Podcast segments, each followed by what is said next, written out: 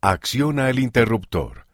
Hay una reserva de fortaleza a la que puedes recurrir cuando te sientes vacío, solo o perdido. Por el obispo L. Todd Bach, segundo consejero del obispado presidente.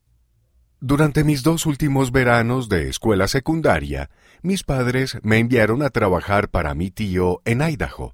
Él dirigía Badges Golden Sunshine Honey, un negocio familiar que comenzó mi abuelo.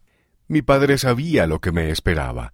Él había crecido trabajando con las abejas y quería que aprendiera a trabajar como él lo hizo. Era un trabajo arduo y con pocas ventajas, excepto una. De vez en cuando mi tío me dejaba usar su motocicleta. Un día decidí ir a dar un paseo. El cielo azul, el sol resplandeciente y el viento que soplaba en mi cabello eran emocionantes. Por un momento, todas las largas horas de trabajo arduo parecían valer la pena. De repente, la motocicleta se detuvo. Me había quedado sin gasolina en medio de la nada. Aquello sucedió antes de que hubiera teléfonos celulares, así que dependía de mí mismo. Pensé que mi tío se enfadaría si abandonaba la motocicleta y regresaba a la ciudad, así que decidí empujarla hasta la casa. Cuando llegué a la ciudad, ya había anochecido y la estación de servicio estaba cerrada. Estaba sediento, hambriento y exhausto. Mientras empujaba la motocicleta por la ciudad, vi la camioneta de mi tío estacionada afuera del cine. Lo encontré y le conté lo que había pasado. Su respuesta me sorprendió. ¿Cómo has podido quedarte sin gasolina? preguntó él. Se acercó a la motocicleta y accionó un interruptor. Luego giró la llave y accionó el pedal del motor de arranque. Para mi sorpresa, el motor arrancó. ¿Cómo lo hiciste? le pregunté. Hay un tanque de reserva por si te quedas sin gasolina, respondió él. Solo tienes que accionar el interruptor. Avergonzado y humillado, volví a casa en la motocicleta. La parábola de la motocicleta. A menudo he pensado en mi experiencia con la motocicleta. Con los años, se ha convertido en una parábola para mí. En un sentido espiritual, en esta vida estamos sin gasolina. Queremos confiar en nuestros propios recursos y fortaleza para resolver los problemas. A veces tenemos problemas, pero nos avergüenza pedir ayuda.